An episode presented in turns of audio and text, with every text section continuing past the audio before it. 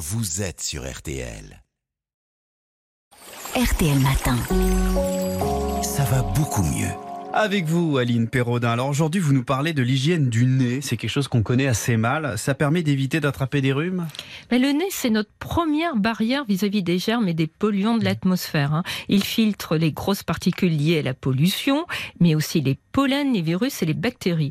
Or, un des moyens de bien entretenir ce formidable filtre, eh bien, c'est de le laver régulièrement. Un filtre en bon état, ça fonctionne mieux. C'est donc utile, même si ça n'évite pas forcément d'attraper une infection ORL en présence d'une personne contagieuse. Pour cela, il faut mettre un masque.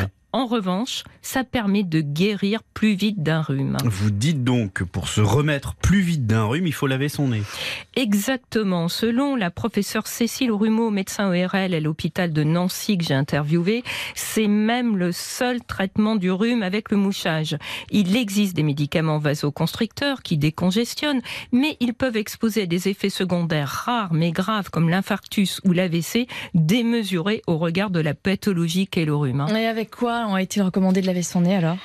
Avec une solution salée dite isotonique car sa concentration en sel est comparable à celle du plasma sanguin. Elle respecte l'équilibre physiologique des muqueuses nasales.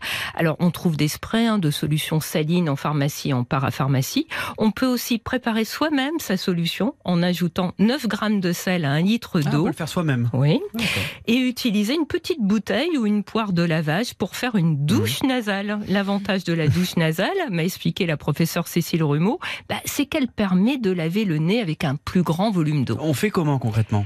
Alors, euh, pour laver son nez, on se met au-dessus d'un lavabo, hein. on penche la tête sur le côté et on instille le liquide dans la narine du dessus en respirant tranquillement bouche ouverte pour qu'il ne coule pas dans la gorge, mais Mm. passe ensuite dans l'autre narine. Après, on fait la même chose de l'autre côté. Et il faut le faire souvent, non? Il y a une fréquence recommandée? Ben, quand on est enrhumé, on peut répéter les lavages plusieurs fois par jour, notamment le soir, hein, pour avoir le nez moins bouché et être moins gêné pendant son sommeil. Dans ce cas, on peut utiliser un sérum dit hypertonique, il est plus salé. On en trouve en spray, il va décongestionner davantage les muqueuses nasales. Il y a d'autres choses à faire?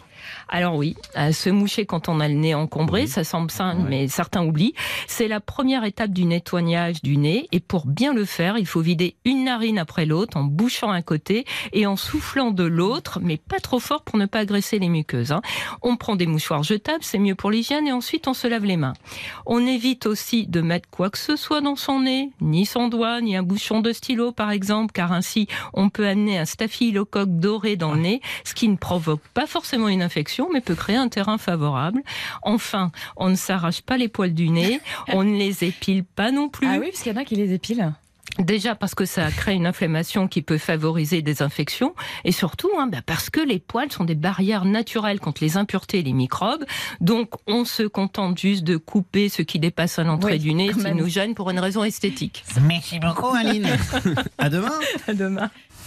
N'oubliez pas, téléchargez l'application RTL pour écouter ou réécouter vos émissions préférées ainsi que des contenus inédits.